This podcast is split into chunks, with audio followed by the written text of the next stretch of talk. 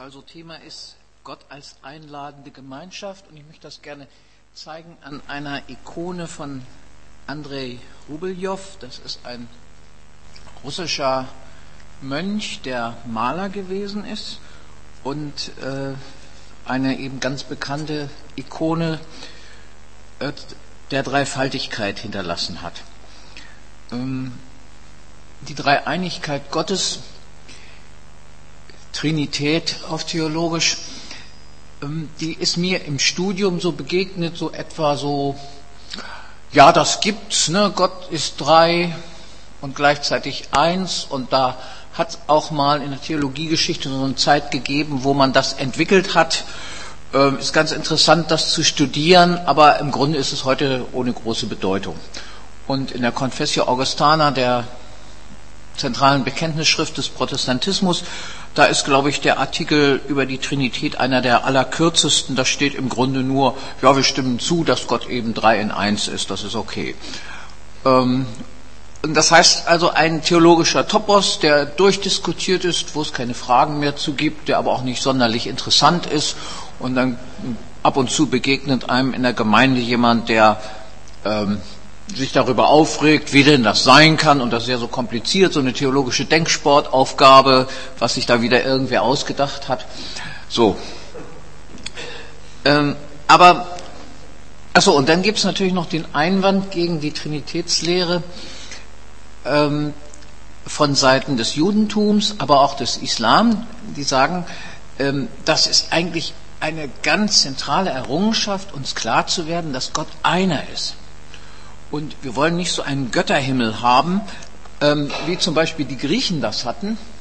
So einen Götterhimmel, wie die Griechen ihn hatten, ähm, wo alle möglichen Figuren drin sind und äh, es ist sozusagen so dass die Vorstellung wie das Kabinett einer Koalitionsregierung, ähm, wo ein Haufen Leute sind, die sich zusammenraufen müssen, weil sie nun mal miteinander im selben Kabinett sitzen und ähm, die Kanzlerin, in diesem Fall Zeus, äh, haut ab und zu mal auf den Tisch, damit die auch irgendwie miteinander zusammen auskommen, aber es ist letztlich untereinander ein Hauen und Stechen ähm, und das haben wir doch endlich überwunden, dass man sich Gott vorstellt als so eine komische Vielheit von Leuten, ähm, die eigentlich gar nicht an einem Strang ziehen. Man kann das noch etwas verstärken, wenn man an den germanischen Götterhimmel denkt, wo die Götter dann auch teilweise richtig massiv aufeinander losgegangen sind. Und das wünscht man sich ja nun wirklich auch eigentlich nicht. Und es ist verständlich, dass da etwa das Judentum massiv gegen protestiert. Aber ich glaube, von der Dreifaltigkeitsikone des Andrei Röbeljow her äh, kann man dem doch positivere Züge abgewinnen. Ich sehe jetzt gerade, dass dieses Bild nicht unheimlich gut ist. Das hat auch immer was mit der Farbwiedergabe zu tun in den verschiedenen Geräten.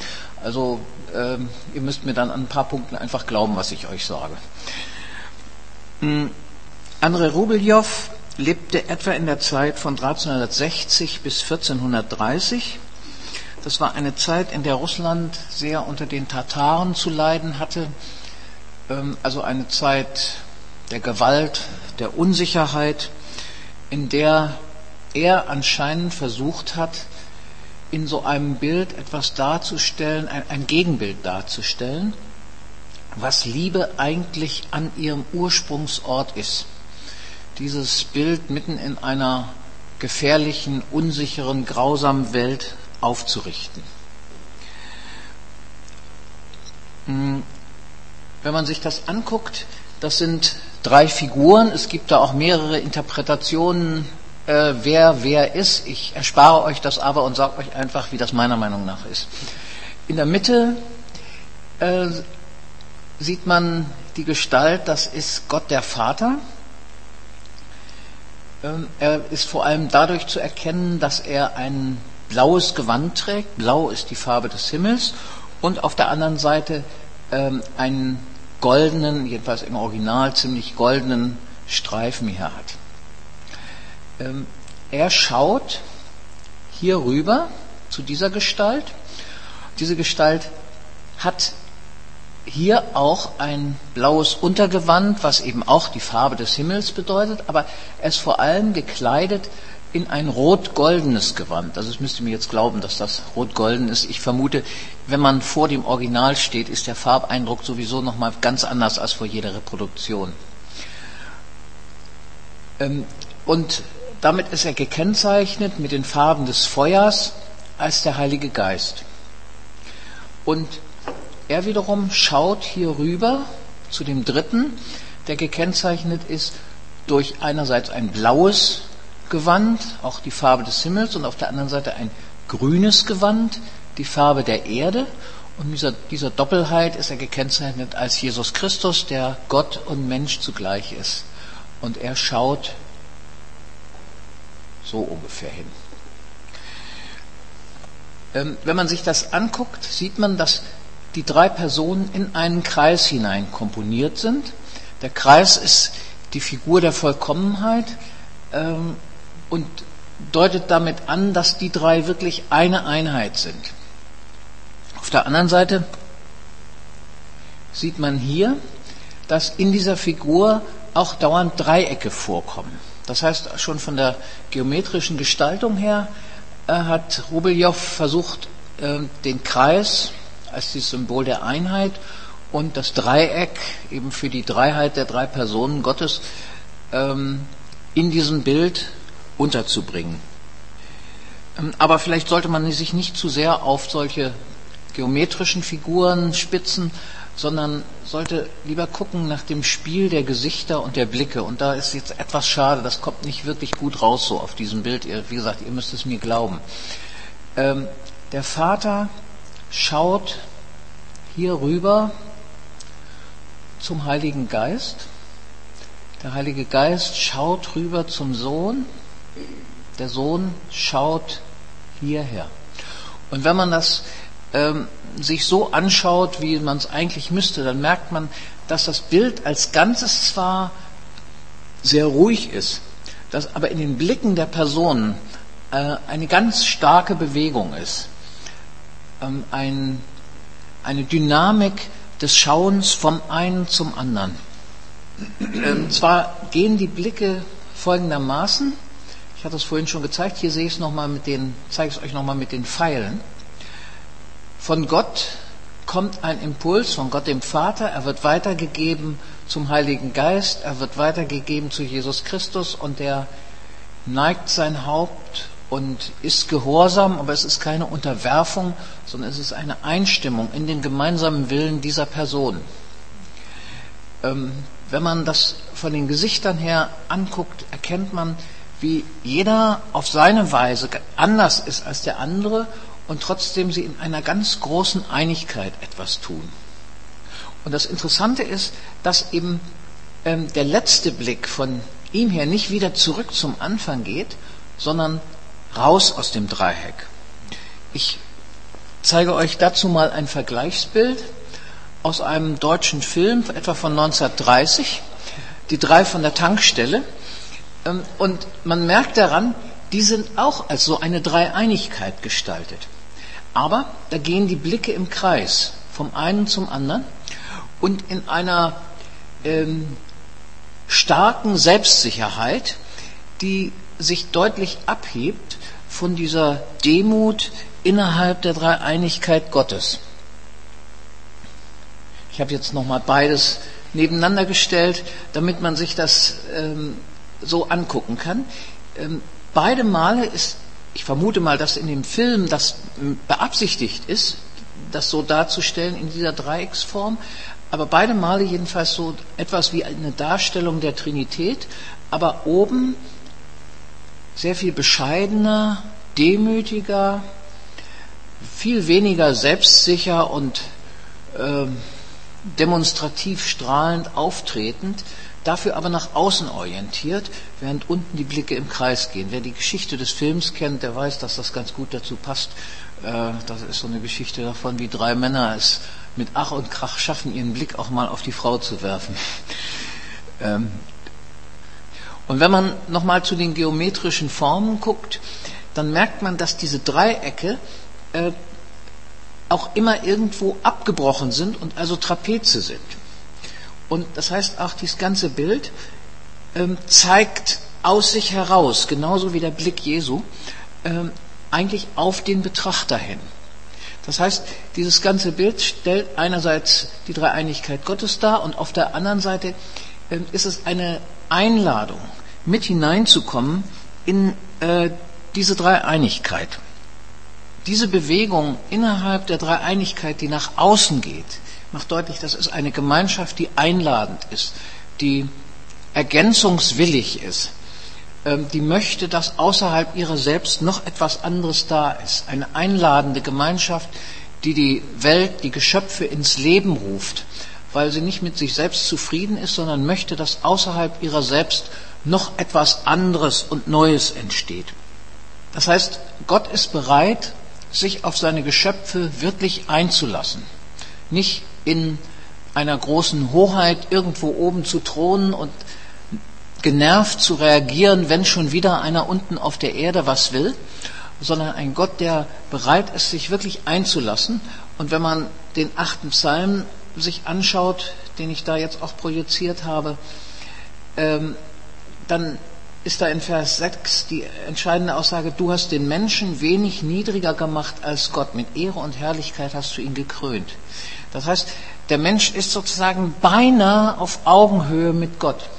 Diese einladende Gemeinschaft äh, will keine Untertanen und ähm, äh, Anbeter in dem Sinne, dass die dauernd betonen, wie klein und ohnmächtig sie sind, sondern sie möchte einen Partner, der fast auf Augenhöhe mit Gott ist. Äh, Jens hat das in seiner Predigtreihe genannt, Vertrautheit in der Gottesbeziehung. Ich denke, ähm, die Liebe, die ja ein christlicher Grundwert ist, wird zum ersten Mal ähm, verwirklicht in dieser Gemeinschaft innerhalb Gottes selbst. Ist übrigens aus einem weiteren Grund auch wichtig, äh, sich das deutlich zu machen, dass Gott schon innerhalb seiner Selbstgemeinschaft ist. Wäre er das nicht, wäre er einsam und würde nie die Freude erleben können, in einer gelingenden, geglückten Beziehung zu leben, weil ja niemand anders da ist, mit dem er das kann. Und es wäre so eine Art Robinson, der sich vielleicht freut, dass er ein paar Geschöpfe hat, die könnten für ihn aber nie wirkliche Partner werden. Hm, ich denke, es ist ein Kernmerkmal des christlichen Glaubens, dass Gott auf diese Weise in sich selbst schon Beziehung ist, geglückte Beziehung und eine Beziehung, die anschlussfähig ist für andere. Deswegen wird Gott in der Bibel immer wieder beschrieben als der Gott von Menschen. Ich bin der Gott Abrahams, Isaaks und Jakobs. Das ist nicht nur ein Hinweis in dem Sinn, ich bin der, den deine Väter schon kannten, du brauchst keine Angst vor mir haben, sondern es ist tiefer gemeint. Ich bin der Gott, der sich mit Abraham, Isaak und Jakob gültig und für alle Zeit verbunden hat. Das ist eine Wesens- und Seinsaussage über Gott und das kann nur sein, weil er selbst in sich schon beziehungsfähig ist. Dieses neue Gottesbild zieht aber auch ein entsprechendes Menschenbild nach sich. Wenn wir nämlich ähm, uns Gott vorstellen als ein, ein isoliertes Wesen dort oben im Himmel, dann zieht das auf der anderen Seite ein Menschenbild nach sich, ähm, was eben auch ein Bild des Individuums ist. Und ich würde behaupten, dass wir eben in der christlichen Tradition über lange Zeit zwar die Trinität immer bekannt haben und da nie was gegen gesagt haben, faktisch sie aber nicht wirklich wahrgenommen haben und faktisch nicht von da aus gedacht haben. Und weil wir das nicht gemacht haben, ähm, kommen wir immer wieder auf diese theologische, diesen theologischen Grundansatz äh, Gott und die Seele, Gott und der Einzelne. Und diese Verbindung leitet dann natürlich auch sehr schnell dazu, dass man das Verhältnis zwischen Gott und Mensch im Schuldparadigma sieht. Ähm, während wenn man das von der Trinität her denkt, dann ist die Entsprechung Gottes auf der Erde nicht der isolierte Einzelne, sondern dann wird Gott, die Gemeinschaft in Gott, auf der Erde repräsentiert von Gemeinschaften. Und zwar Gemeinschaften, in denen ähm, eine ähnliche Liebe in Vielfalt herrschen soll, äh, wie es schon in Gott ist. Der dreieinige Gott bildet sich ab auf der Erde zunächst einmal im, ich sag mal in Anführungsstrichen, zweieinigen Gott, ähm, der aus zwei Geschlechtern, äh, Entschuldigung, im zweieinigen Menschen, der aus zwei Geschlechtern besteht. Deswegen äh, heißt es ja am Anfang, und Gott schuf den Menschen zu seinem Bilde, zum Bilde Gottes schuf er ihn und schuf sie als Mann und Frau. Das heißt, diese Vielfalt in Gott wird sozusagen etwas vermindert, auch äh, auf, in der Polarität äh, der Geschlechter im Menschen abgebildet. Und dann wiederum in der Vielfalt der Gemeinde. Dieser Wunsch Gottes nach Gemeinschaft, ähm, sein tiefstes Wesen als einladende Gemeinschaft war es letztlich, die Jesus dazu brachte, rauszugehen aus den Synagogen, aus den traditionellen Versammlungsstätten, hin zu den Menschen, hin zu denen, die ähm, nicht angeschlossen, sondern ausgeschlossen waren. Ich kann jetzt in diesem Rahmen nur ein ganz klein wenig noch Linien ausziehen, was das eigentlich theologisch bedeutet. Ähm, das bedeutet erstens, dass wir eigentlich alle theologischen Aussagen immer so treffen müssen, dass das Aussagen über Beziehungen sind.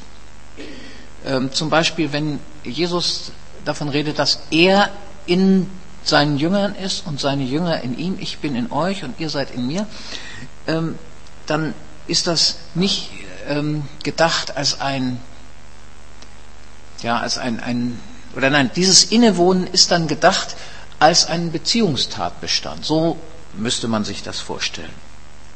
Die Schöpfung, nächster Punkt, äh, muss man sich dann vorstellen als ein Netzwerk des Segens, die, äh, als ein Netzwerk, das auf vielen unterschiedlichen Bahnen im Verhältnis zu Gott steht, zu dem, in Beziehung steht zu dem Gott, der in sich selbst auch schon Beziehung ist.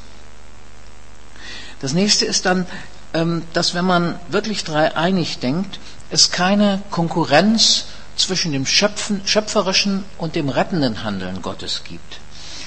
Ähm, wir sind im Protestantismus daran gewöhnt, vor allem im Bereich des zweiten Artikels, also im Bereich von Jesus Christus und der Erlösung zu denken. Und der erste Artikel über die Schöpfung und der dritte über den Heiligen Geist, die sind immer so ein bisschen in den Hintergrund getreten. Und ähm, auch das führt wieder sehr stark dazu, dass man äh, dieses Verhältnis Gott und der Einzelne thematisiert. Bis hin dazu, dass auch das rettende Handeln Gottes manchmal im Widerspruch zu stehen scheint zum schöpferischen Handeln Gottes. Sodass Menschen dann sagen, ja, also die, diese normalen Sachen des normalen Lebens, was ja im Bereich der Schöpfung ist, die sind sozusagen minderwertig. Es geht ja um das, was eigentlich durch die Erlösung geschehen ist und ähm, das beinahe in einen Gegensatz kommt, während man sich eigentlich deutlich machen muss zwischen dem Vater Jesu Christi, dem Schöpfer und dem Sohn, der in die Welt geht und dem Heiligen Geist, der lebt und belebt, da gibt es überhaupt keinen Gegensatz, da passt kein Blatt Papier dazwischen, sondern sie ziehen alle an einem Strang. Und äh, da ist kein Widerspruch, sondern es greift sozusagen Hand in Hand, Zahn in Zahn. Schließlich, wenn wir danach fragen, was eigentlich menschliches Glück ist, dann kann man von da aus sagen, menschliches Glück besteht darin, diese Beziehungsqualität zu erleben, die schon in Gott selbst ist. Gott selbst hat uns ins Leben gerufen, damit wir diese Beziehungsqualität kennen, die er kennt. Mit anderen Worten, die Liebe. Ähm, in dem Buch beziehungsweise Leben, was wir gerade uns schon angeguckt haben, da ist ein Grundsatzartikel von Daniel Enes drin, der auch nochmal sehr stark diese Linien auszieht, wie die Trinität das theologische Denken beeinflusst. Und ich glaube, dass ich, als ich es gelesen habe, war mir deutlich, das ganze Buch kreist eigentlich um diesen roten Faden ähm, sowohl Theologie als auch praktische Gemeindearbeit von den Beziehungen her zu denken. Und ich würde die Linie noch etwas weiter ausziehen und sagen, ich glaube, mir ist jetzt klar geworden, was eigentlich der verbindende rote Faden in der ganzen emergenten Bewegung ist. Ich glaube, ähm, das verborgene Prinzip dahinter ist die Wiederentdeckung des dreieinigen Gottes als einen Eck- und Kernpunkt der Theologie, dem würden sich, so wie ich es bis jetzt gesehen habe, eigentlich die ganzen anderen Themen alle zuordnen.